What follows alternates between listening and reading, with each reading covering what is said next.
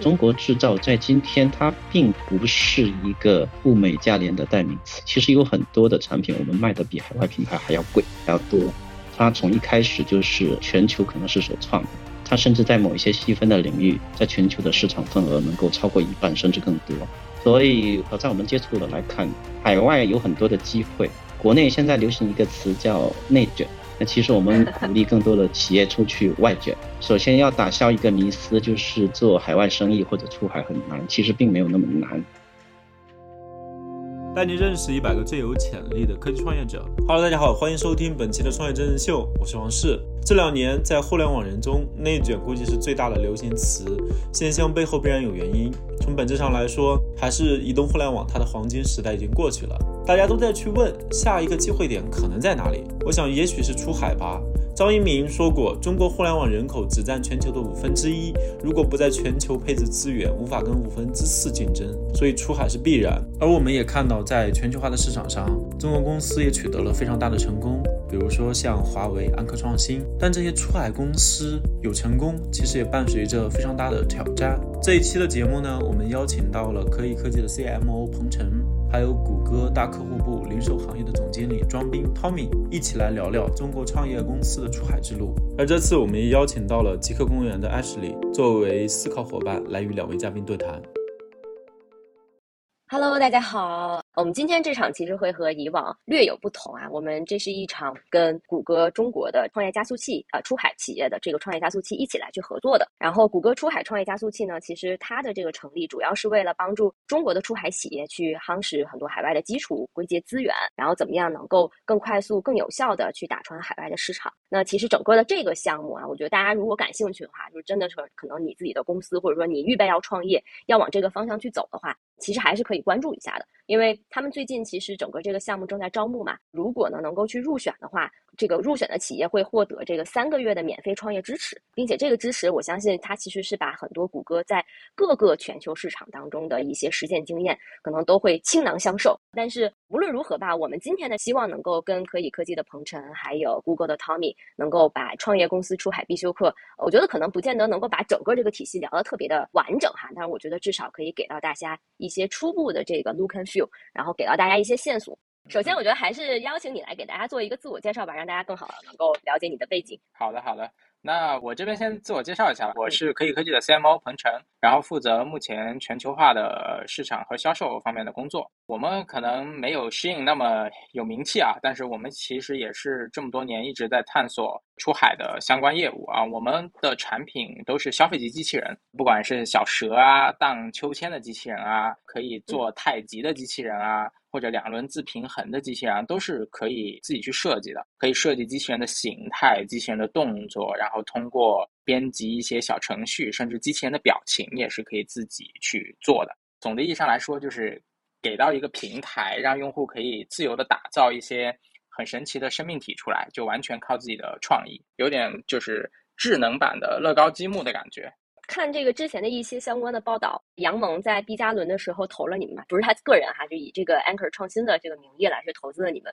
他对可以科技的这个定义也有点像是说机器人里面的这个乐高。对的，对的，对的，就是他觉得我们不管从概念上，还是从整个形态功能上，还是非常的创新的。d e v n 也是希望更多的中国公司能把真正有意思的产品能带向全球吧？啊，这是一个核心的那个初衷。一个硬件产品要去去往全球化市场的时候，其实本身我觉得这是一个非常难的命题。如果大家能够关注到说，比如说像之前手机手机的这个品牌在全球市场当中的这个争夺战，然后包括可能像大疆啊什么这些非常优秀，Anchor 是非常优秀的硬件产品，在海外走的这一路。其实大家都能够感受到，说这其实并不是一件容易的事情。那么，对于一个还算是在这个我觉得是介于初创期和成长期之间的吧，这样的一个阶段的公司，那他在思考全球化市场的时候，是一个什么样的视角？包括这个视角会怎么样来去决定说我们如何去定义产品，我们如何去为全球化的用户去打造用户体验？我觉得这个其实可能才是。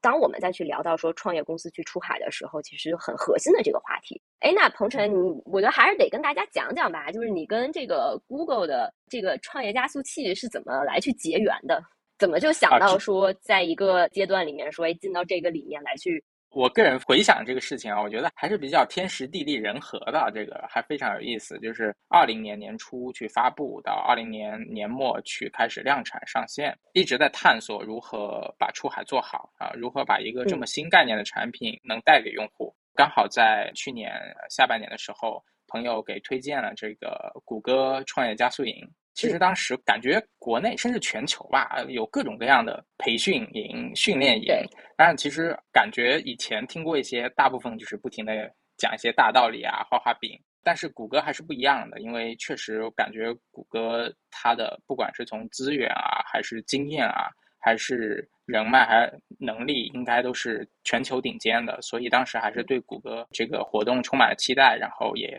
我们就积极报名了。很荣幸也被选上了，最后是选了九家企业，其中一家是我们。然后记得填了很多资料啊，去上传了 BP，然后去介绍公司，介绍我们在做的产品，介绍我们为什么出海等等。然后最后被谷歌给选中。但选中了以后，出乎意料的好，就是谷歌从头到尾的这个课程安排到人员安排就非常非常的精细化运作，而且是在疫情这种艰难时期很不方便，然后就安排各种线上课程。线上指导，还安排还有班主任啊，一对一的班主任去帮你沟通整个企业产品目前出海碰到的问题，然后去帮你对接，谁能帮助去解决问题，谁能一起去分享，然后一套课程下来，首先能帮助我们清晰的定义目前的问题，然后接着能找到关键的导师。然后能做呃对应的指导，然后再一起去分析，再看结果，再看产出，然后大家再相互交流分享经验，一套下来，真的感觉整个不单单我吧，整个出海团队的提升和变化都非常非常大。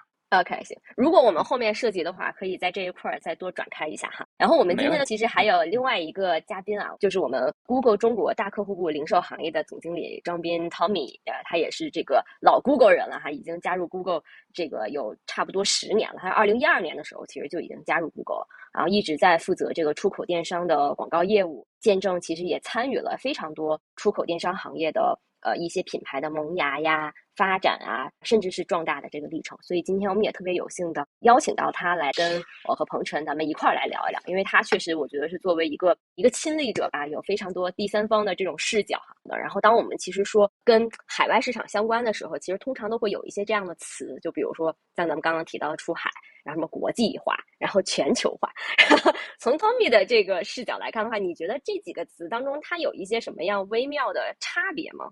对，因为你既然加一个“化”字，证明原来不是，然后现在是，所以它应该是从一种状态 A 状态到 B 状态。所以原来只做国内市场的，它现在去做国际市场，所以这个叫出海。然后本土化其实是出海的最后一个阶段，也就是出海刚开始只是更多的做一个生意，把产品卖出去，把钱收回来。到底你跟本土的同行有多大的区别呢？其实直到现在，我们觉得。那个差距还是蛮大的，无论从运营上、营销上、品牌上，很多时候跟本地的消费者的连接，它还是跟本地的选手还是有一些差距。举一个很简单的例子，虽然说我们中国公司做国际生意这么久，我们还是经常会看到，比如说语言上还有差距，甚至是大家最通用的英文，可能在一些词的翻译。在一些语句的是不是足够 native、足够本土化上面还是有差距，但是我看到的应该大部分都会存活下来，只是发展的好不好的问题。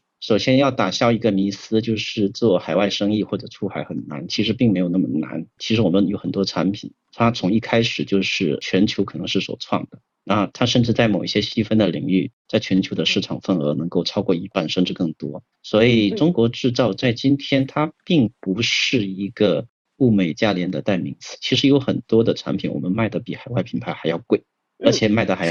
还要多。所以至少在我们接触的来看，海外有很多的机会。国内现在流行一个词叫内卷，那其实我们鼓励更多的企业出去外卷，因为外卷的空间好像会更大，更大一些。对对对对刚刚彭晨频频点头啊，这个估计可能也说到他心坎儿里去了。来，彭晨得聊聊可以科技是怎么决定要去做全球市场的。就刚好接着刚刚聊，其实就是价廉这个事情啊，感觉这个标签已经抛掉很久了。就是产品在越做越好，中国出海的产品，我们有几个特别喜欢学习的老大哥啊，大疆呃，Insta 三六零，然后 Anchor，对吧？都是非常值得学习的对象。他们真的把产品做出了创新，然后做出了质量。其实我们也是希望能在机器人方向能做出这样的成绩。其实从最早我们公司第一代产品啊，就在三番孵化过，然后也是在当年一七年年初的时候在 CES 去做亮相，然后去看，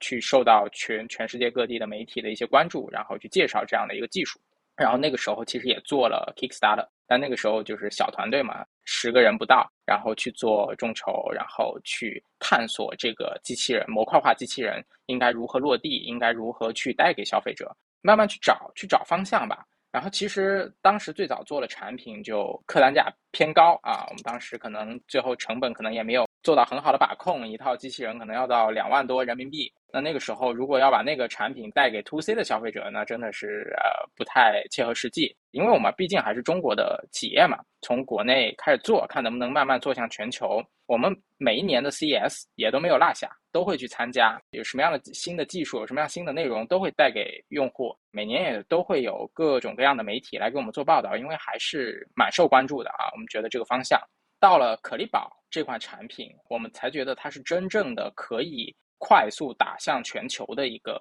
消费级机器人，可以快速进入家庭的。这个信号是什么？呃，这个信号是觉得它可以快速。一个是我们基于第一代产品的经验，我们让新的产品的功能更加全面，然后内容更加丰富，成本更加低，这样能把客单价做低，不会做到两万块钱一套的机器人，对吧？慢慢就成本结构上面实现了突破。对成本结构实现了突破，同时基于两年研发过程中自己去积累的市场的经验和市场的资源，慢慢去探索，去找到机器人出海应该怎么去做啊，电商怎么去做，然后渠道的机会在哪里等等，然后大概有一些准备以后再去做验证，通过 CES 展会和不管是和 Amazon 去聊，Best Buy 去聊。和各个美国的核心的合作伙伴去聊，来确定我们产品真的是已经 ready 了，已经可以去大展身手，然后我们再加速出海。发布可丽宝以后回来以后，当时全球疫情爆发了嘛，但是我们当时的其实的一个计划就是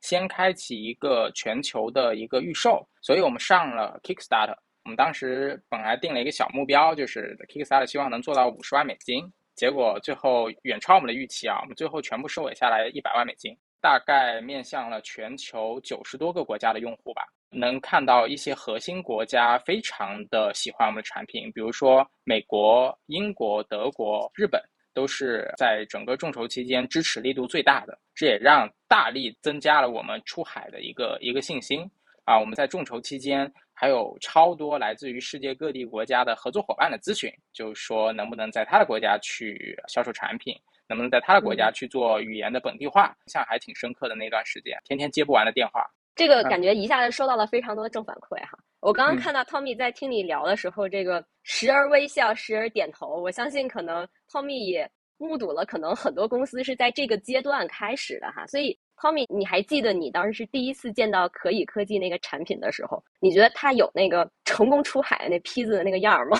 坦白讲，第一次我以为是老外做，因为我们也接触过很多 robot 就机器人的项目，然后我们接触的很多公司产品都比较雷同，所以可以科技的产品让我感觉耳目一新，我们真的很少看到。当然，我也会有一点点隐忧，这么创新的东西好推吗？其实我当时会有一点点这个隐忧，因为。有的时候你要走一条正确的路，往往开始会有点难，因为你进入了一个之前没有被市场证明过的细分品类，刚开始可能会有点难。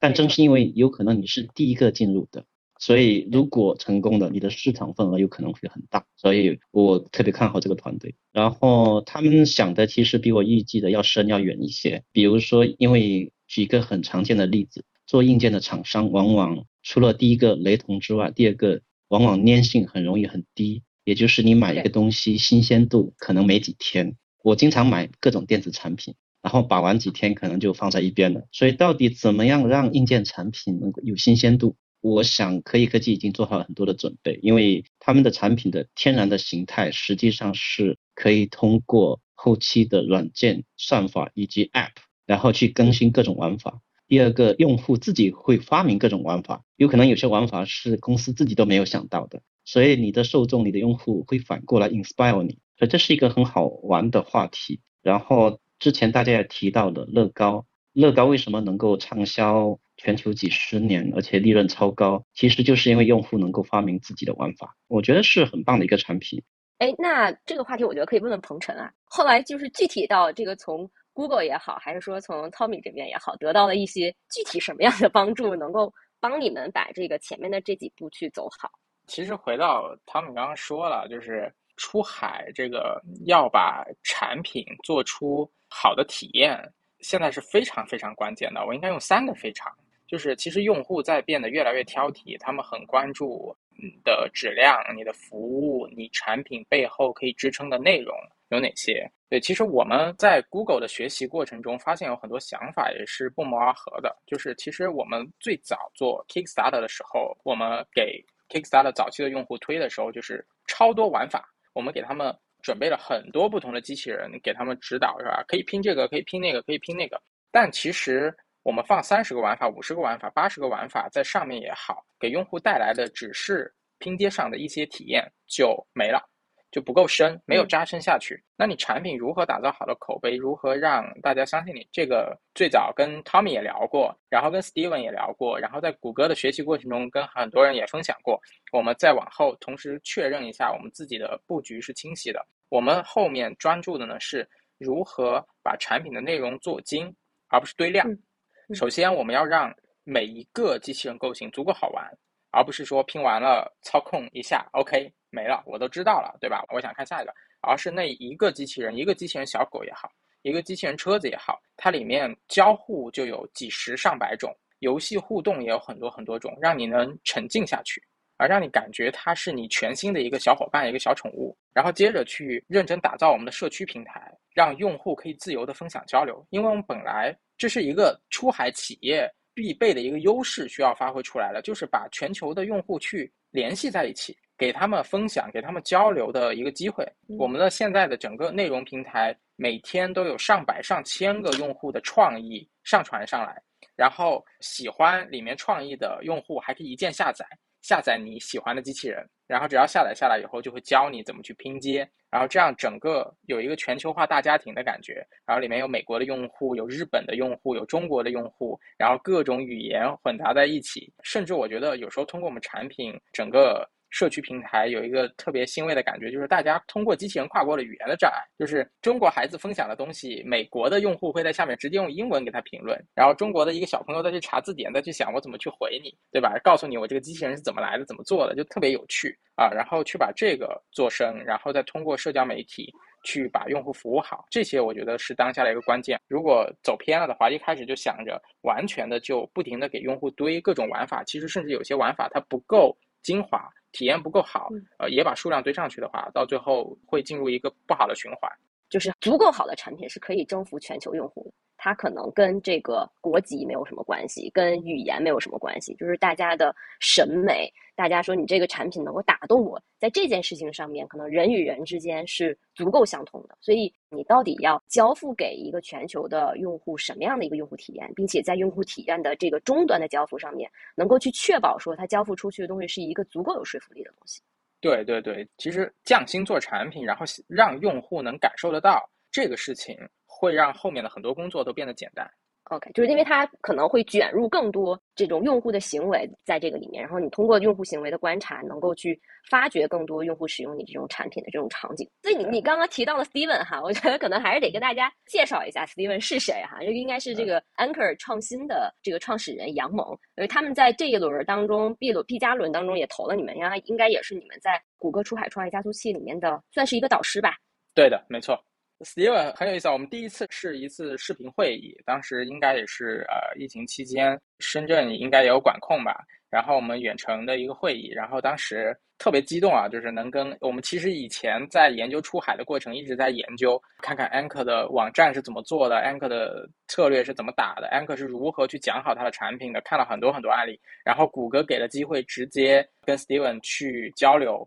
去请教问题啊！当时准备了很多，我记得前一晚我准备了很多很多的资料，然后还改了很多内容，同时把目前遇到了一些问题，都写的比较全一点。然后我就去抛问题嘛。我当时作为一个 CMO，可能抛的都是聚焦于市场策略的问题，包括于出海策略啊等等。我们当下电商的策略存在哪些问题啊？感觉哪些数据的表现不太好啊？或者海外的渠道当下适不适合去做啊？然后 Steven 说打住，对吧？打住，我们先不聊这些东西。我们我先关注的是你整个基本盘是不是想清楚了？就是你的产品到底是不是围绕用户去做的？你的体验是不是做的足够好？你在后面的迭代的计划是什么样子的？你希望让用户真正感知到你产品的什么价值？第一次在交流这些东西，于是我们就颠覆了我之前准备的所有的问题和话题，然后就开始去聊我们对产品精细化内容的布局，然后全球社区的一个规划，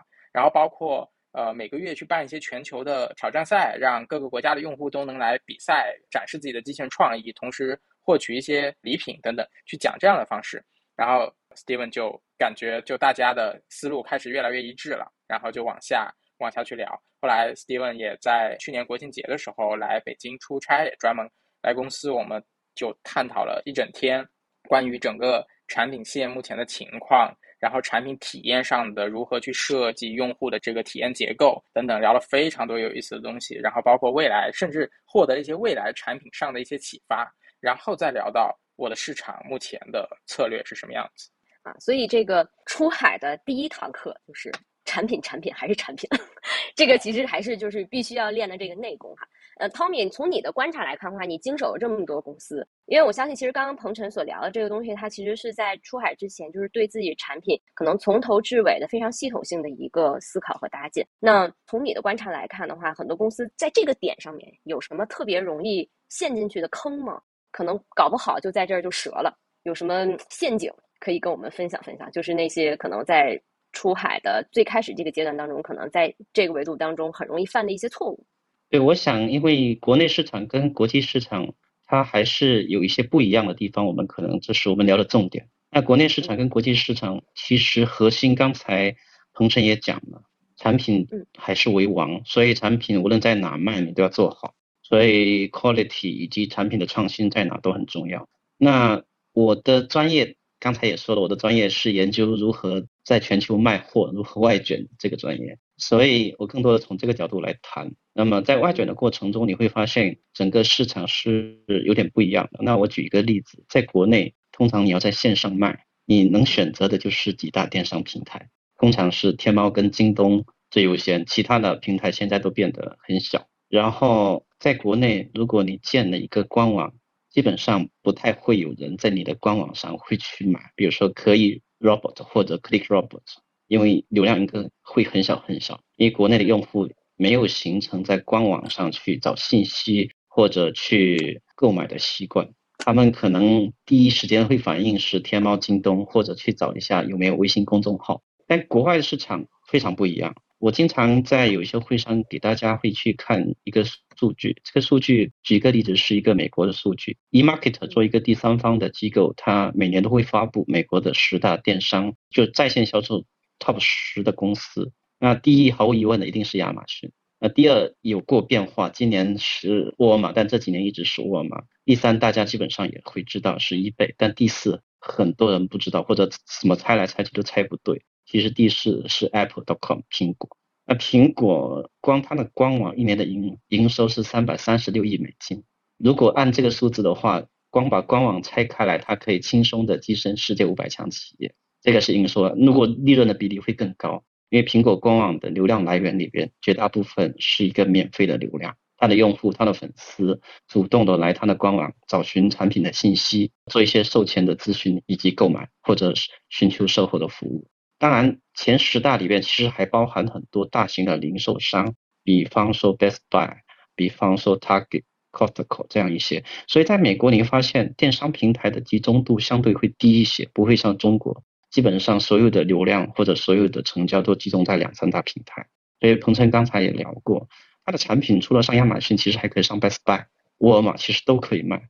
甚至还有一些比较小众的，但是比较高端的商场，他们线上线下的融合做得非常好。所以你在国际市场，其实第一你可以多平台的布局，第二官网的重要性刚才也提到，然后这个官网的重要性它不是一天造成的差别，就过去二十多年来，美国的品牌商也好，零售商也好。欧洲其实也差不多，他们一直在鼓励大家上他们的官网去购买。如果你去美国，假设是去百货公司上梅西百货，他们也会大量的在门或者玻璃外面写着 Macy's 点 com。二十多年了，大家已经习惯了，哎，官方网站是最为可信的一个渠道。所以，怎么样把网站官网做好，其实是一个通常来讲应该是第一重要的事情，因为你第一步要让你的粉丝第一批的粉丝足够完整的了解你。那官方网站通常是一个最重要的渠道。刚才彭程也提到，他也会去参考 Anchor 的官网是怎么做的。我觉得这是一个特别好的第一步。所以有很多不一样，但我先举这两个不一样。哎，所以其实，在海外的话，就是独立站其实是你最大的私域流量，是不是？一定是对，不像国内，你可能是微信，就是在那个地方就只能就得靠自己了。就是它是你的品牌啊，它是你的私域流量，它甚至可能是你产品当中非常重要的一个部分。对。我们刚才举的例子，像 Apple.com 的营收，其实我经常还给呃另外一些行业的人举另外一个例子，就是服装行业的 Nike.com。Nike.com，Nike 全球一年的营收大概四百亿美金，但 Nike.com 一年可以做六十亿美金，相当于十五个点的营收。当然，它没有披露利润的占比，利润的占比应该会高很多。就像我说的，哎，官网通常你的粉丝是免费来的，它不需要流量成本。特别是像 Apple 跟 Nike 这样的品牌，它绝大部分的流量是没有成本的，粉丝会不主动的上门。问鹏程一个问题啊，就是说可以科技在出海上的这个准备历程是什么样的？包括组织、人事、产品、业务等等。我觉得这个问题可能有些过于宏大了，但是是不是鹏程可以 share？我觉得一到两个你觉得比较重要的一些点吧。呃，我刚好围绕 Tommy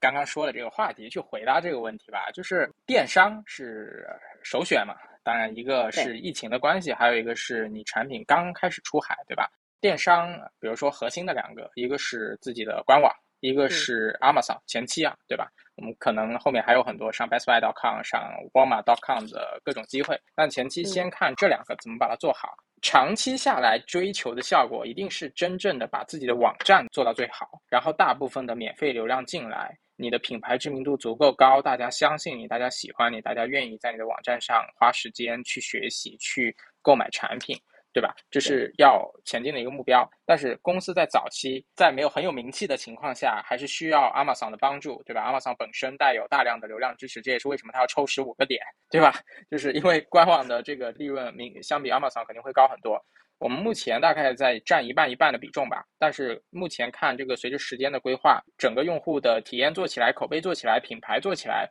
那整个网站的这个销售占比就会慢慢的提上去。所以在准备出海的时候，你要有这个网站的运营人员，有 Amazon 的运营人员，有你前期没有那么强的品牌能力的时候，还是要靠广告的，对吧？广告怎么做好？所以有 Facebook 的广告策略投放师。Google 的广告策略投放师，然后海外的用户支持人员，对吧？去服务好你的用户，然后你海外的品牌团队，品牌团队要帮助去做好的素材，拍摄好的图片、好的视频，然后去规划你的 KOL 的内容，规划你的 PR 等等，大概有一个这样的架构，就可以大胆出海了。然后积极的去讨论、去迭代，随着。长时间的积累，慢慢的可能会偏向向网站整个去偏移。Tommy 有什么在这个问题上面的补充吗？完全同意，因为对于初创公司来讲，第一步先把货卖出去，或者 KK 所说的你要一千个铁杆粉丝。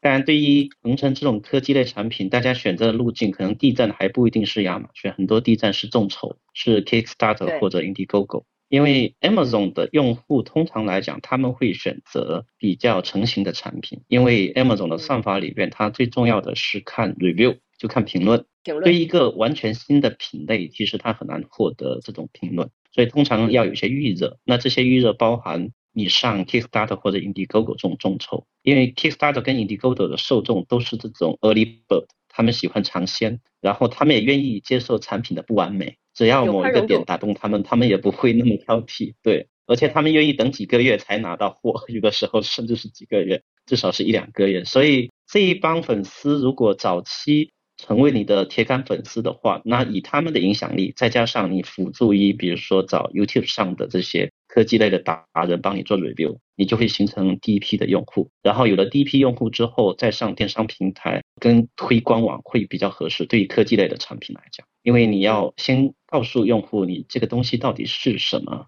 能解决什么问题，有什么好玩的地方，通常还是需要一些意见领袖。那这些意见领袖要么来自于视频网站。要么来自于一些博客 review 的网站，要么来自于像 Kickstarter、Indiegogo 这种属于 early bird 的一个社群。对，因为咱们其实刚刚说，就是总结起来的话，我觉得是说，在你的产品在推出市场之前，品牌就是一个你首先要去考虑、首当其冲的一个事情。这个其实可能跟国内的很多科技公司创业确实还挺不一样。就国内科技公司是我们叫小步，对吧？迭代、快跑。然后这个可以长得不好看啊，但我们先推出去，我们先拿到用户反馈，然后我们再可以怎么怎么样。但是可能海外的这个市场，他会更相信说，就是你的品牌是不是足够为你提供了说，让你的用户可以相信这个品牌。所以这个它可能本身这个门面这个品牌上面的事情，就是一个产品跟用户去形成这种连接，形成这种信任关系特别重要的一个接口。就是我觉得在呃，尤其比如说当你们的产品上了 Kickstarter，收到了非常非常多正面的反馈，我觉得那个是一个让人特别兴奋的一个事情。但是与此同时，你可能要面临的一个问题就是，你可能会有很多的诱惑，这个诱惑很多时候甚至是非常难以难以抵抗的。对这个，我觉得在它可能也会影响到你的产品决策。在这个里面，你们有什么故事可以分享吗？甚至说可能走的一些弯路啊，咱们今天坦诚点儿，也不妨可以多分享分享。是的，是的，确实啊，就是我们也是无数个坑走过来的。就是他们说的没错，其实 Kickstarter、Indiegogo 是一个非常好的出海的一个启动的一个机会，一个平台。而且要的人不多，一个人也能干，辛苦一点，两个人打个配合也 OK。去准备好你的产品的页面、产品的视频、产品的介绍，设计好不同的 bundle 组合，然后去推，对吧？Kickstarter 做成功了，首先可以增加很多信心，同时它也是一个很强的背书。从这个话题先就是鼓励大家可以大胆出海，就是出海其实最重要的是迈出第一步，就大胆去设计，大胆去想，去把你的产品讲给用户听。这个倒其实没那么难，后面需要逐步的积累经验，就是看看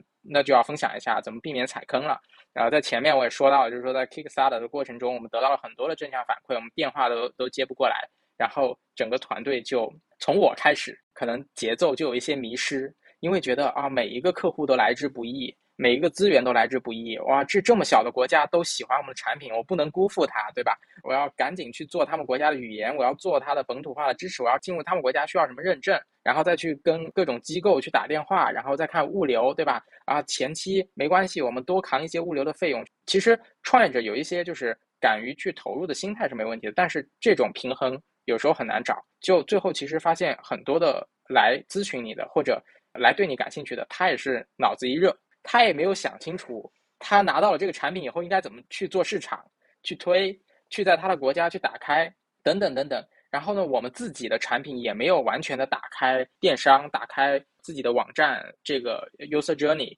怎么样去给用户讲你的产品，讲好你的产品，让他相信你，让他喜欢这个产品？这些在都没有经过彻底的实验的过程中，我们就开始不停的跟这个客户交流，那个客户交流，最后发现会出现很多有一些客户谈到后面不了了之，因为他可能随着后面的谈判评估，他觉得啊，好像产品确实太新了，进入一个全新的市场没那么好做。这个时候我们会发现我们浪费了很多时间，然后也有很多客户脑子一热买了你一批产品，到了以后不知道该怎么卖，就到公园里面去卖。对吧？就到公园里面去给小朋友玩，问他要不要买一套。那这个时候你怎么控制？你怎么收？对吧？因为你要做的是一个什么样的品牌形象啊？你的什么策略啊？等等，其实大家应该是统一的。然后甚至还有一些拿到了以后产品没有想明白，就在各种社交媒体上乱做内容，对吧？今天 TikTok 发几个，明天 YouTube 发几个。当然欢迎内容的产出，但是很多内容其实质量不好。你其实可以把做出来非常高质量的内容去传达给用户。结果前期都被一些随手去做的内容给淹没了，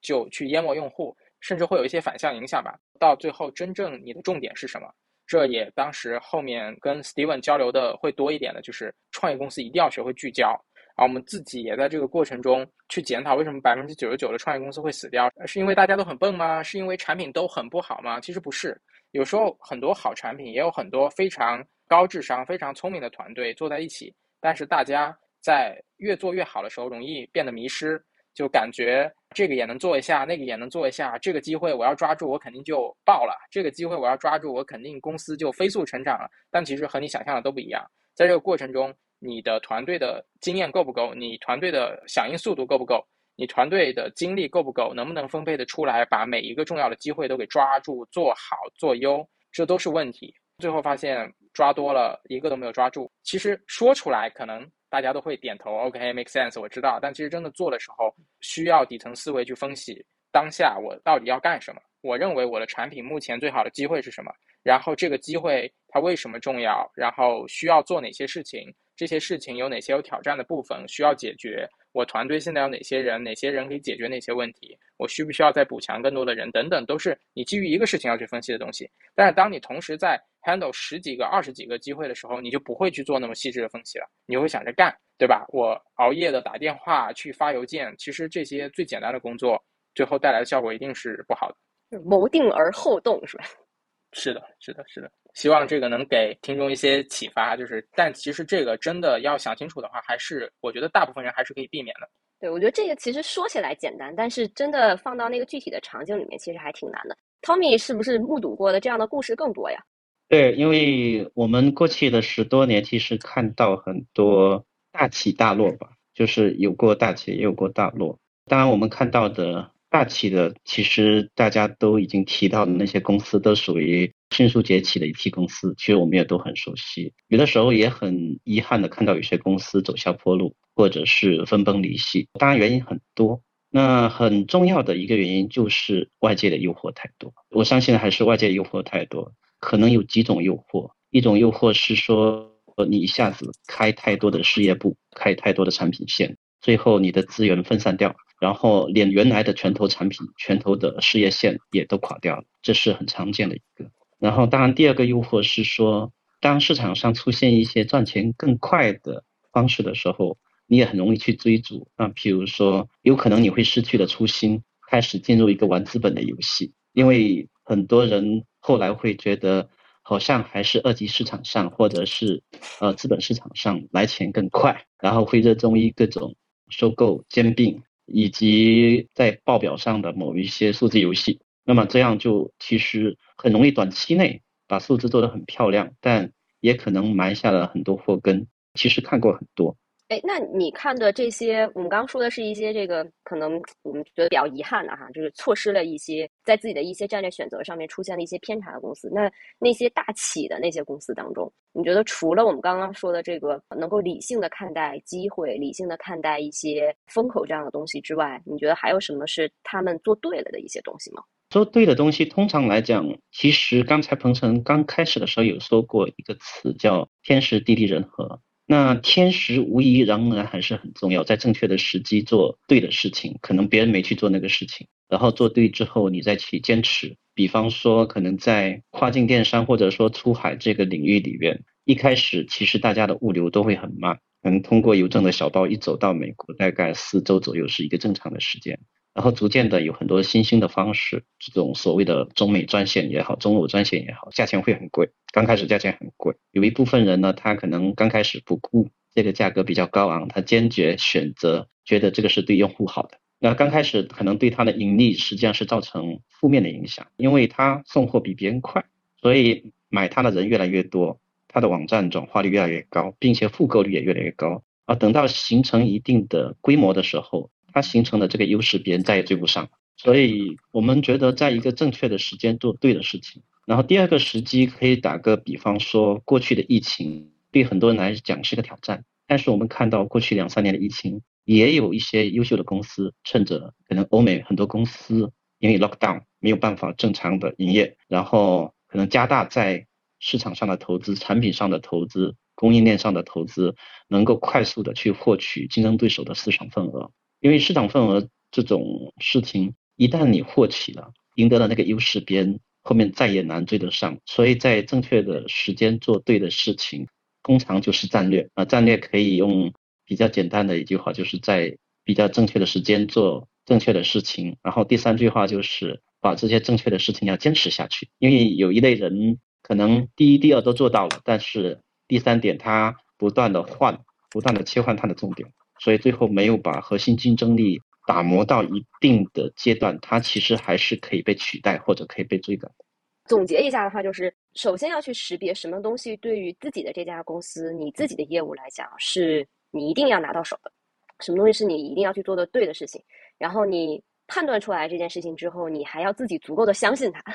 并且要真正的身体力行的 commit 到这个目标当中去，就是真的能够把它坚持下去。或者可能感受会更深一些啊，就是我觉得。谈到这儿，咱们其实可以再往细节再走一走啊，因为这些东西都非常朴素。来，从这个可能很多百年的老店、百年企业，你如果跟他们说说啊，你的这个商业圣经是什么，可能归根到底都是一些这样的东西。但比如说今天的整个的国际环境，然后包括全球环境，我们面对的用户可能都还是挺不一样的。那比如说做一个面向全球用户的一个产品，它具体对于一个比如说以这个技术驱动的硬件产品公司来说，他会对你们提出什么比较具体的挑战吗？这个细节就非常非常多了，就可以从各种角度，就是比如说你的网站，刚刚跟 Tommy 聊的说，网站非常重要，你整个网站的体验，你整个流程，你整个信息流，你整个文案是不是够本土化，你的素材能不能让别人 get 到你的点，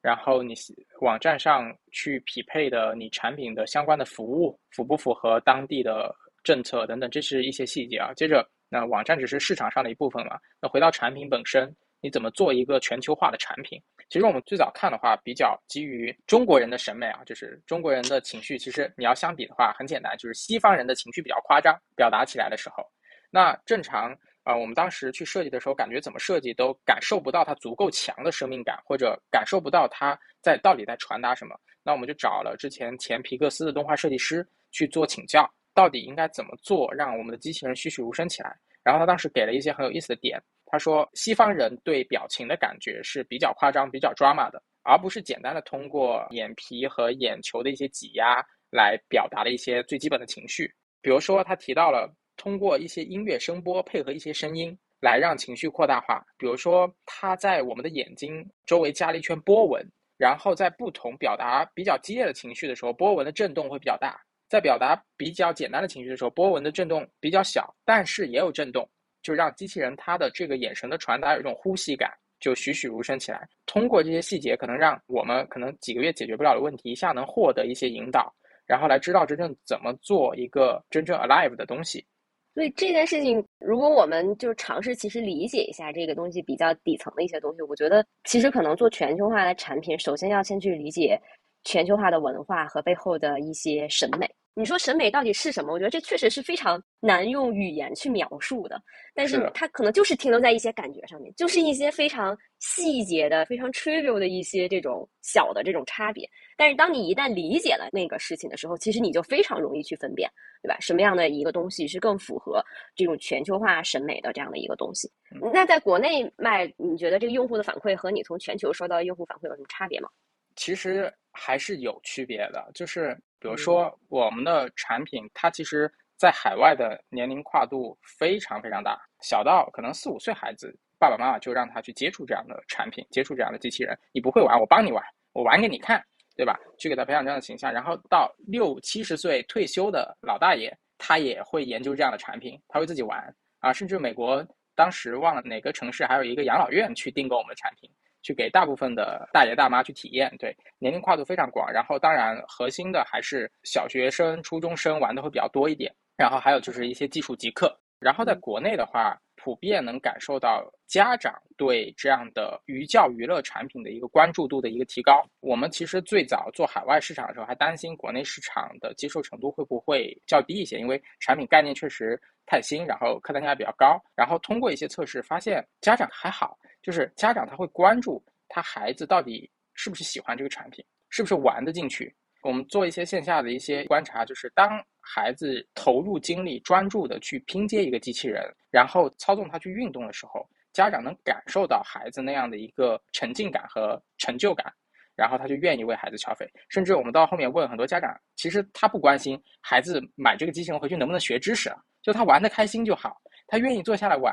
不要天天看电视打游戏。都可以，然后海外的话，可能他们的呃想法层面啊会比较分散一些，国内的目前的看的话会比较集中一些。OK，哎，Tommy 的这个观察是怎么样？这样的产品去出海，是不是反而在海外其实是不容易被 copy 的？反而其实更有这种更好的这种空间，可以来去做真正好的产品，甚至说去这个挑战一下，就是比较偏高端的这一类的这个市场区间。呃，我相信是的。然后，如果过去的经验告诉我们，应该就是。实际上，这样一些创新性的东西，在国内没有一个特别好的社群可以去承接最早的一批所谓的种子用户。我记得以前大概在十多年前，我还认识一个朋友做了一个众筹网站，叫点名时间。后来他也把这个项目 cancel 掉了。Peter。然后现在对你认识他，OK。然后现在京东有众筹，但是我上去看过，感觉他那个众筹跟 Kickstarter 还是很不一样。所以，其实创新性的产品，如果仅从市场的表现来看，一定是海外市场，尤其是美国市场是接受度最高的。然后，这个跟当地的文化以及科技教育的重视有关系。因为国内我们大家所说的，现在中小学生其实课业是非常重的，他们没有太多的时间，即便他们有。享有这个时间，他们的爸妈也不允许他们有这个时间 玩太多的这种电子产品。所以，呃，我相信对于创新性的客单价高的产品，实际上美国应该是最好的第一站，然后接着可能是欧洲的某些国家。然后，如果你能在国外做得很好的情况下，再打回中国，其实往往有句话叫“墙外开花墙内香”，可能那时候状态会更好。接着，我想刚才 echo 一下。通常讲的很多关于品牌的情感性问题，那我们也关注到一些现象，就是过去我们一直讲中国商品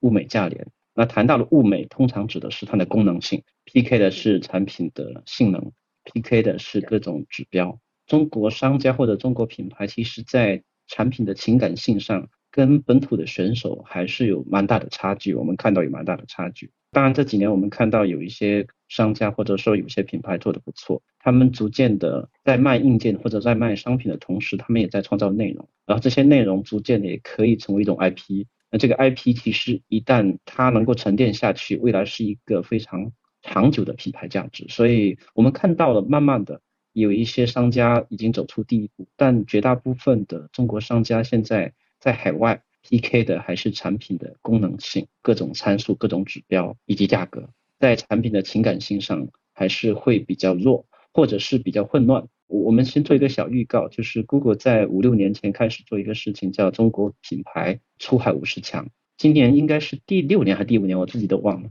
但很快我们就会推出今年的榜单。那我们今年每一年，我们跟 Kanta 在做研究的时候，我每一年都会有一些新的发现。今年我们的新的发现就是说，品牌逐渐的你要去找到那个情感的价值。以后我们发布出来也会告诉市场上的各位朋友，到底有哪些步骤可以去提取自己的品牌的情感价值，并且去放大。其实所有人当他买了你的商品的时候，他多多少少对你都有一些情感的连接。但是如果你没有注意到去提纯、去放大的话，有可能时间一长它就散掉了。最后，每个人对你这个品牌，其实他的看法是不一样的，或者是说有些负面的被放大的，正面的反而被缩小，所以这是一个呃新的课题。那我相信有一些比较走在比较前面的公司已经在思考这个问题了。哎，可以科技在这一块的实践或者说感受是什么样的？因为我觉得其实建立一个产品跟用户之间的情感连接，并且把这个东西提纯、放大、定义出来、讲述出去。其实感觉对于技术型的公司，因为技术型的公司其实都是很多创始人都是理工男嘛，我觉得这个是不是对于理工男来讲还挺难的？可我相信就是可以肯定还是有一些自己的这个 practice 和实践的，我觉得可以分享一下。对，这也是做电商，尤其做整个用户 user journey 这一部分总结下来的一些感觉吧。就是其实拿我们产品举例子，它可以分几类的点去讲，一类叫情感部分。就是我通过我们产品能给你带来的情感上的价值，情感上的提升。现在我认为我们产品在马斯洛需求理论上面是偏高的，就不是解决你的衣食住行的一个产品，对吧？首先它能给你带来情感上的价值，带来给你提升家庭之间的关系，然后提升孩子的动手能力啊，等等啊，逻辑思维能力。然后接着是它的实际实际价值，产品的实用价值，通过一些场景，比如说。你真正可以通过学习编程，通过你的框架思维去做一个能解决什么什么问题的机器人，比如说做一个可以爬台阶的机器人，做一个可以给你擦玻璃的机器人，做一个可以给你递东西的机器人，对吧？去介绍各种实际的价值。然后还有一点呢，就是技术部分，就是去讲我们的技术如何的不一样，来带来这样一个全新的产品，来给用户带来这样全新的体验，来带来机器消费级机器人技术上的革新。比如说，把工业机器人的一些运动控制算法应用在消费级机器人上面，这是我们花了很长时间去琢磨的，最后去实现的，让机器人的运动足够灵活、足够流畅啊等等。那这三个部分。你都要传达给用户，但是用户没有时间去听你一条一条一条给他介绍。那如何你给他贯穿起来？这是一个非常有趣的一个话题。那比如说你去拍一个视频，你的视频如何把你这样的一个情感部分贯穿在里面，然后通过一些的使用场景展现能给用户带来的价值和你的一些技术背景，这是一个视频上讲究的东西。你做网站。你怎么去拆解每一个部分？你的情感部分和你的一些用户比较好理解的一些使用价值，如何去给它融汇在一起，让用户去看？然后再通过你的技术作为一些底层铺垫，来让用户相信你的产品不是假的，对吧？你的视频不是假的，你买回来的产品确确实实是能做这些事情，能实现这些功能的。这是我们后面总结出来经验，就是说我们不管是这一代产品还是下一代产品，我们会认认真真的去看这几个部分如何做衔接，如何做巧妙的结合，如何给用户讲明白。其实这里面我我们一直喜欢用一个词，最常用的一个词就是温度。啊，我们想把有温度的机器人带进每一个家庭。那比如说，我因为我有点好奇哈，就比如说“温度”这个词，其实听起来它依然是比较抽象的。那你怎么能够让你的工程师团队、产品团队，比如说工业设计团队，对吧？然后这个用户体验设计的团队，大家都能够统一到一个这个叫什么呃设计准则上面，或者说一个这个产品标准上面？它涉及到首先你一个工作流程还有架构的一些，也有一些小 tips 啊，就是嗯，我们是产品驱动的公司，对吧？产品团队一定要想清楚，你到底要打造一个什么样的产品，什么样的生命体，什么样的性格，什么样的感觉。然后接着动画的团队要把它足够丰富的这种性格能表达出来，能设计出来。然后算法和嵌入式研发等团队要和。产品和动画紧密的去交流和配合，知道他们脑海中想象出来的形象是什么样子，来让他的动作控制这些肢体语言和他的表情是能匹配得上的。这是一个团队之间不断沟通、去磨合、去看样板，然后或者去说啊，你这个表情太夸张了，我的肢体匹配不上，或者说跟不上你对，或者你这个表情我没有 get 到点，你能不能找一些 sample 给我看一下？啊，那我再去找一些卡通人物啊，或者一些比较像那样表情的感觉给他看，然后他就知道，OK，原来他要这配合肢体这么运动，然后这样沟通，然后大家形成一致，然后当然这里面的迭代和试错的过程还是蛮多的，但这里面就考验到大家的一个效率问题啊，我快速的沟通，快速的迭代，快速的去看它是不是符合大家想的那个画面。所以总的来说，我觉得就是可能对于像这种产品驱动型的公司，它会要求从。产品团队、设计团队到工程师团队，它不能是完全孤立的环节，它要可能各项上下游去迈半步，然后，呃，它不是说我设计完之后我就交付给你，你就负责把它用工程化的方式给我实现出来，而是说可能大家要在一些节点当中是要共同参与到这个定义，比如说温度这件事情，虽然可能我没有办法用极其精准的语言去把它描述出来，对吧？嗯，明白明白，是的，是的。其实不管是十几人的公司，还是一百人的公司，我甚至觉得，哪怕可以科技有一天成长为五百上千人的公司，它的沟通其实是一种文化了，就是它不会存在断层或者存在意见，其实没有听懂你的点，或者意见上存在分歧，大家还在蒙着头去做的。大家一定是坦诚坐下来，把我的问题都抛出来，要特别敢于提问题。就是我甚至会质疑你刚刚提出来的所有的需求出发点。然后再去匹配上我的工作。哎，Tommy 是不是可以再去 share 一些，比如说，在对于我们要为什么样的市场设计什么样的产品，或者说在切入某一个市场的时候，我们的产品可以在哪些功能点上面去做一些特殊的优化？在这些维度当中，比如说 Google 会有一些自己什么样的经验，又或者说可能 Google 现在的一些产品和服务体系能够怎么样帮到更多像可以科技这样的团队？呃，如果从科技产品的角度来讲，我们其实挺希望硬件公司在真正它定义产品好之前，甚至说是 MVP 之前，能够跟我们有个交流，因为我们可以帮忙的是从数据层面去佐证一下，到底有一些假设是对不对。那举一个例子是说，如果有一些特别新颖的产品，然后你要去知道一下到底全球范围，比如说从谷歌的数据上说，大家把这个产品，比如说用一个词去表示，然后这个词通常会跟哪些词是有关联，一起被搜，或者一起出现在某一些网站的文章的页面上面。所以其实你提前可以知道用户现在的心智里边，这个词跟哪些词是连在一起的。举一个小小的例子，比如说，呃，我们还是提到机器人，可能提到扫地机器人，其实不同用户有不同的用法。有一些人他其实就是把它当成，比如养狗人会知道狗会掉毛，清理狗毛的一个利器。然后呢，可能对于这样一类人，你就要去想。那针对宠物的场景，你可以做一些什么事情？在产品上，你可以做哪些优化？或者在软件上，你可以做哪些优化？因为机器人，特别是扫地机器人，它一定通常会有个地理围栏的功能。那这个地理地理围栏的功能里面，你是不是可以涉及到怎么样去看宠物，或者是说怎么样去知道哪一些地方宠物去过或者不能去的地方？其实有很多这样一些细节。因为很多时候我们在开发产品的时候会预设几个。使用场景，但通常来讲，这些使用场景，用户很多使用场景其实会远超你的意料的那几个版本，因为真正用的人跟开发产品的人往往是不一样的人，因为开发产品的人通常都是你刚刚说的理工男，那理工男的思维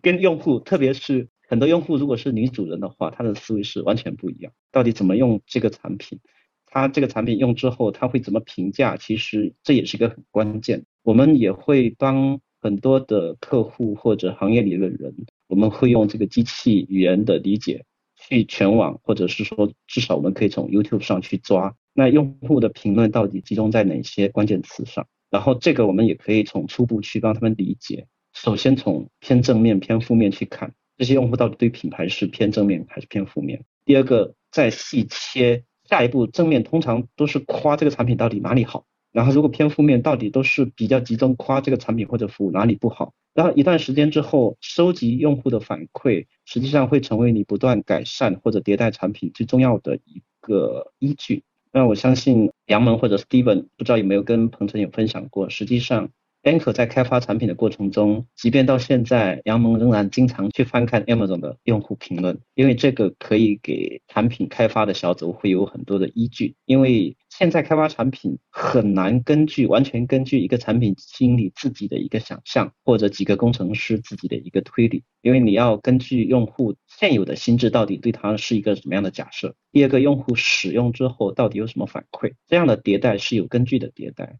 所以在可以有没有出现过这样的情况？就是你收集完了很多用户反馈，然后拿回去之后跟产品经理、跟工程师一对，然后原来这个团队可能之前拍脑袋想错了，有出现过这种情况吗？绝对有，因为本身做的就是一个超前新概念的产品。然后这里我可能会有一点点不同的意见，就是完全照用户走，可能也不适合我们这样的公司。举一个例子，不知道恰不恰当啊？如果 Steve Jobs 一开始做 iPhone 的时候，去收集大部分用户的意见，你想要什么样的手机？我觉得应该没有人会要 iPhone 那个样子。但是也不能完全的执拗于自己的想法，然后去做，因为你还是不知道用户体验的过程中会有什么非常不习惯的地方，或者非常理解不了的地方。产品团队也好，市场团队也好，甚至整个团队也好，要会从中找 balance。用户也许不知道你最擅长的是什么，你的团队最拿手的是什么。他会基于他当下的一些东西提各种各样的需求，那这个时候你要看整个团队的核心竞争力最擅长的地方如何匹配好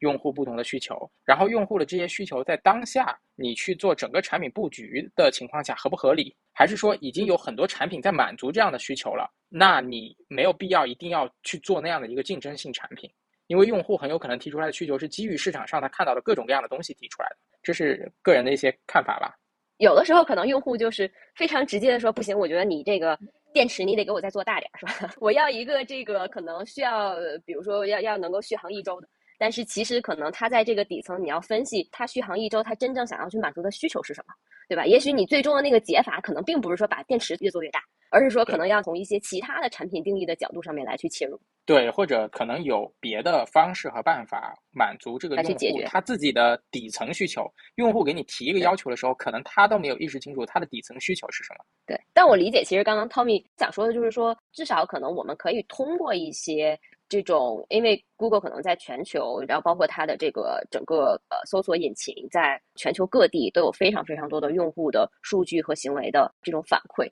你至少可以通过这样的东西，在真刀真枪投入这个真金白银去做产品之前，你要先去验证一下你的这个想法到底是不是 work 的一个一个东西，是不是？哎，就刚刚彭晨说的这个，Tommy 有什么想要再补充，或者说可能再去 echo 一下的吗？呃，其实并没有不同意见，因为。我们也同意很多伟大的产品刚开始的时候，别人是没有想到它是一个什么东西。对于大多数的创业者来讲，资源有限，金钱有限，人员有限，通常还是尽可能的让错误尽可能的发生在沙盘上或者纸上。因为对于大多数的公司来讲，一次错误有可能那个公司就不在了。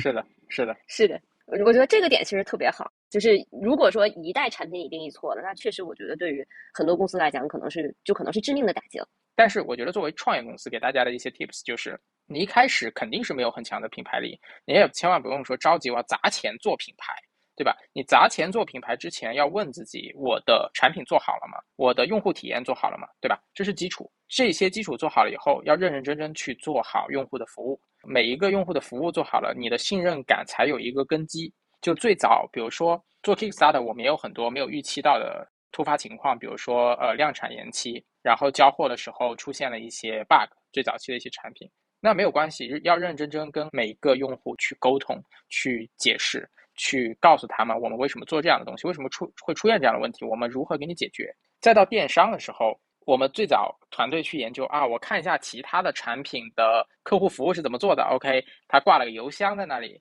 然后他挂了一个 shipping days 在那里，告诉他几天可以收到货。那我也这么干。但是其实你要看人家已经做到什么阶段了。我们在早期的阶段，我们给用户的服务应该更加的彻底，甚至啊，我不知道这个词用的恰不恰当，不计成本的去把服务做好。你的用户拿到手了，我们可能认为我们把用户体验做好了，或者用户的开箱体验做好了，但是很有可能用户拿到手了以后，他的开箱体验并不好，他没有开明白，他拿到手了以后，他不知道该怎么做下一步，那不会玩。就找个墙角堆起来吧，我认栽，或者说我不会玩，我就退了吧。然后莫名其妙，我们也不知道，哎，一点问题都没有，你为什么会选择退货呢？后来会花很多时间去开放各种接口，比如说从几个角度，我们从我们的自媒体号认认真真的去做一些用户的讲解，然后我们提供用户的视频预约服务，就是你不会玩，可以预约我们的产品师去教你玩，去带你玩。总的来说，就是从最早的你的用户基础、你的用户服务、用户体验。再到你的 PR 怎么做，你的 QL 怎么做，然后去抓住一些真正能建立信任的一些机会，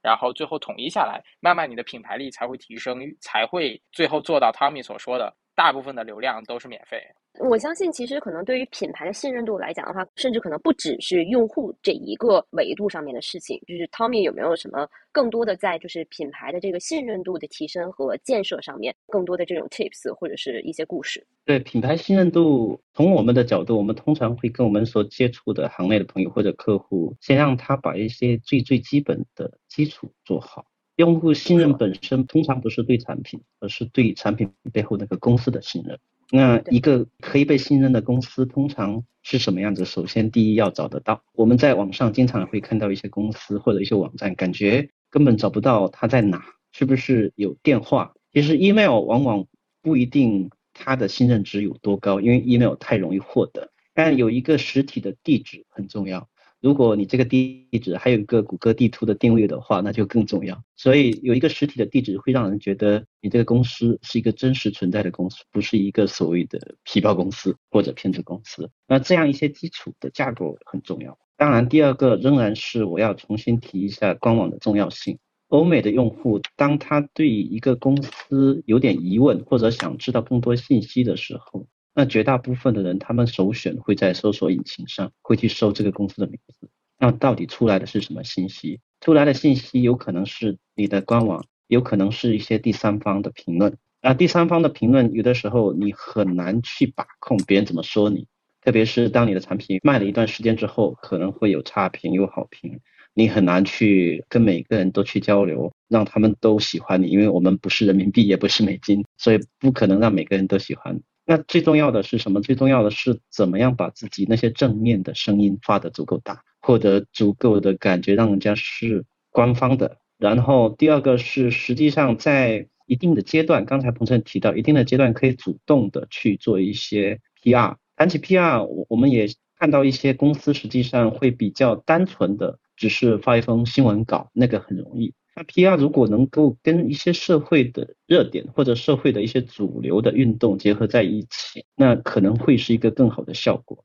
这个还是蛮重要的，就是要在心底彻底的认同，说你做的这个产品是为地球上面的每一个人去服务的。而这件事情，它其实可能会像，它可能是一个组织的基因也好，你可以，你也可以说是全球化公司一定要有的这样的一种组织文化也好。伴随着你的产品和技术的生长，它就会渗透在你的所有的产品细节里面去，所有的运营动作里面去。然后你深信不疑，并且把它 carry 出来，可能。它就是一个在逐渐去建立这个品牌信任度的一个过程。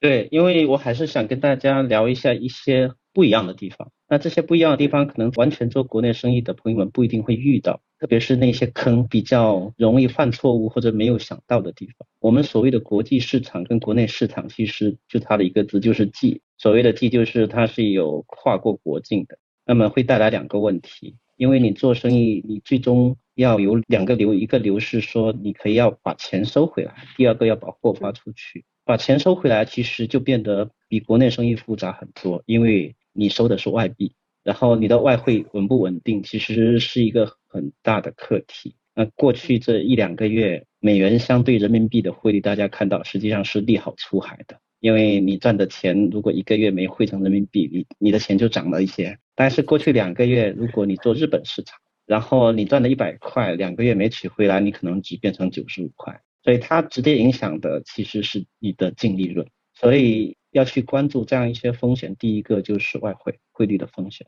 第二个很重要的不一样是物流成本。那为什么要关注物流呢？是因为国内物流成本占你的。整个公司的营业成本里面其实是一个比较低的成本，但是海外我们看到平均应该还是要有十五个点以上。对于一些做大件货的商家来讲，如果在去年四季度全球运费暴涨的时候，甚至有些公司运费占到公司成本的四十个点都有。所以这是一个巨大的成本，所以你怎么样去规划好你的物流仓储的路径方式，以及很多时候可能需要你签一些年度框架去保护自己的价格，所以这个就变得很重要。因为疫情给大家带来的这两年物流上的挑战，其实让很多公司可能由盈利变成亏损。当然，合规化是第三个问题。因为有一些产品不是在每个国家都能很随意的去卖的，你要符合每一个地方的那些法律或者法规。因为一旦有的时候触犯了某些地方的法律法规，最严重的就是你会被终止在那个地方继续营业下去，那也有可能会面临着天价的罚款。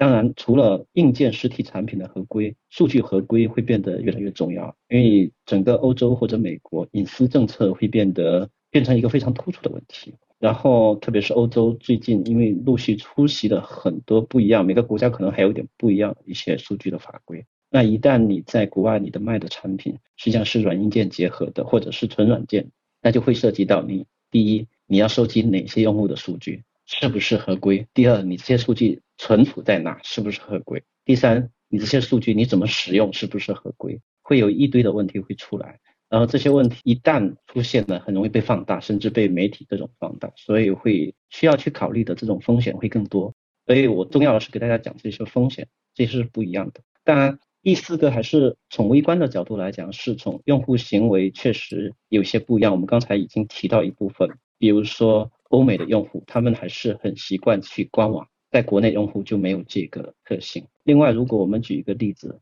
有一些新兴的市场，类似于南美、印度或者东南亚这样一些国家，实际上当地人他们直接跳过 PC 互联网的时代，直接跳到了移动互联网。有很多人他上网的第一台设备不是 PC，是智能手机。那在这些国家呢，通常你做生意就是 App 优先，而不是 Web 优先，因为他们基本不太用浏览器打开，他们都是下载一堆的 App，并且频繁的去切换 App。所以要去理解每一个地方它用户的特性，然后这个地方用户的特性，它可能会对你的产品形态也好，对你的运营跟营销也好，都会有不一样的。当然，我们再举一个例子，比如说在不同的地方，它物流跟支付也是不一样。比如在中东，它货到付款很发达，因为当地人，特别是当地的女性，她是不太会有自己去办信用卡或者银行卡，所以很多时候他们希望是货到付款啊。在印度这种情况也会有。那在日本有可能很多收款是通过便利店去收款的，所以怎么样去在去每一个国家之前去先想好这个问题，钱怎么收回来，货怎么发出去？如果用户退换货的话，怎么解决？这些最基本的问题要先想清楚。最基本的反而其实也是最致命的。但是我觉得可能给到创业者的最重要的一个提醒吧，就是不论是在国内创业还是在全球市场创业，盯好钱这件事情，学会算账，这一定是一个极其重要的一件事情。因为其实钱的东西，它有的时候你看上去其实是一本账，但它可能不只是那个上面的数字那么简单。就像刚刚 Tommy 讲了，它渗透在你的所有的这些流程和环节里面去。那对于 CEO 来讲，对于这个创始团队来讲的话，那学习这些领域上面的东西，然后包括去获得一些 hands-on 的这个上手的这种对这些问题的一些感知，其实就会变得极其的重要。我觉得今天晚上其实肯定还有一个话题，我觉得是不可不聊的，就是疫情的这个环境。因为我觉得大家其实肯定都会非常非常的深有体感，包括疫情防疫的政策、国外的这种疫情的环境，让全球化创业这件事情什么东西变得更难了？然后有没有一些什么东西可能是我们没有关注到，但它其实可能对于我们来讲是机会，又或者说可能让有一些事情变得容易了？疫情其实这个带来的变化和影响还是蛮多的，我就拆几个比较明显或者。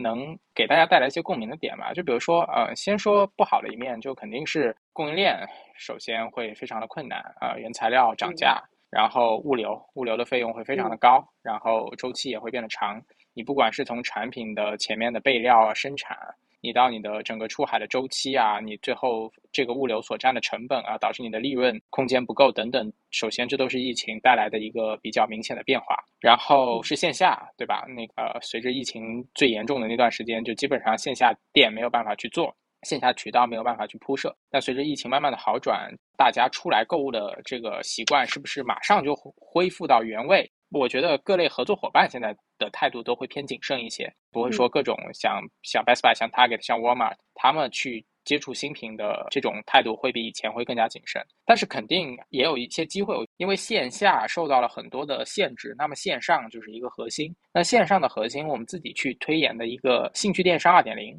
就是大家有更多的时间在家里去研究网上的各种奇奇怪怪的新奇的东西，对吧？好玩的东西、实用的东西。最早电商刚出来的时候，其实刚有电商的时候，大家上电商就是去搜索一个我要买的东西，对吧？我去搜一个我要买个充电器，我要买个电视，我要买个手机，搜索。然后接着电商大爆发，就是兴趣电商开始起来，任何的品牌、任何的产品都可以入驻电商。然后去投放广告，让大家知道我有一个这样的一个产品，对吧？会找网红带货等等。那这个时候呢，需要借助不同的平台和优质内容的组合，不断的去加深用户的印象，给用户去种草，才能让这个销售飞轮去转起来。哎，Tommy 在这一块的观察是什么样子？对，我觉得疫情其实还是分阶段的，所以我们把它分成两段，就是疫情中跟疫情后。那对于欧美大部分国家来讲，现在其实是疫情后。然后疫情刚开始的时候，实际上给中国大量的品牌商或者是电商带来的巨大的机会。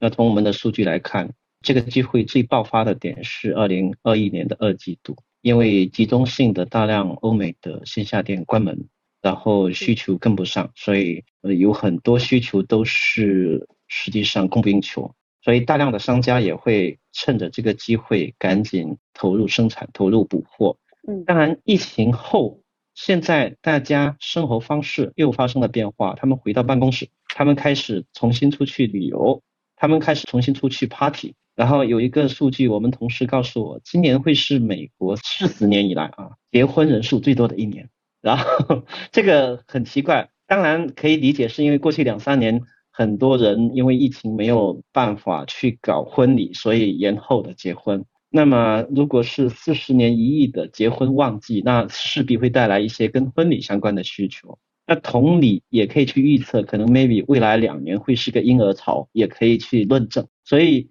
当有一些现象发生的时候，怎么样去快速的敏感到那些现象，并且能够去趁着这个机会快速的投入，就会变得很重要。当然，我们希望在各种情况能够帮更多的忙，提供一些比较实时的数据给这个行业。所以，大的环境其实是要去做一些比较严谨的推演。确实，这个变化它可能不是在眼前的啊，但是我觉得比较共识的结论是说，中国的创业者未来的更大、更广阔的空间一定是在全球市场，但是它的难度、它的挑战可能并不能仅仅只看当下。对吧？然后你可能需要去，甚至是要把疫情这个对于一代人和代际的这种影响，可能也要算在内。然后你可能要去做一些更严谨的，包括可能结合一些数据呀、经济上面的因素啊、社会上面的因素，要去做更多的大胆的假设、小心的求证。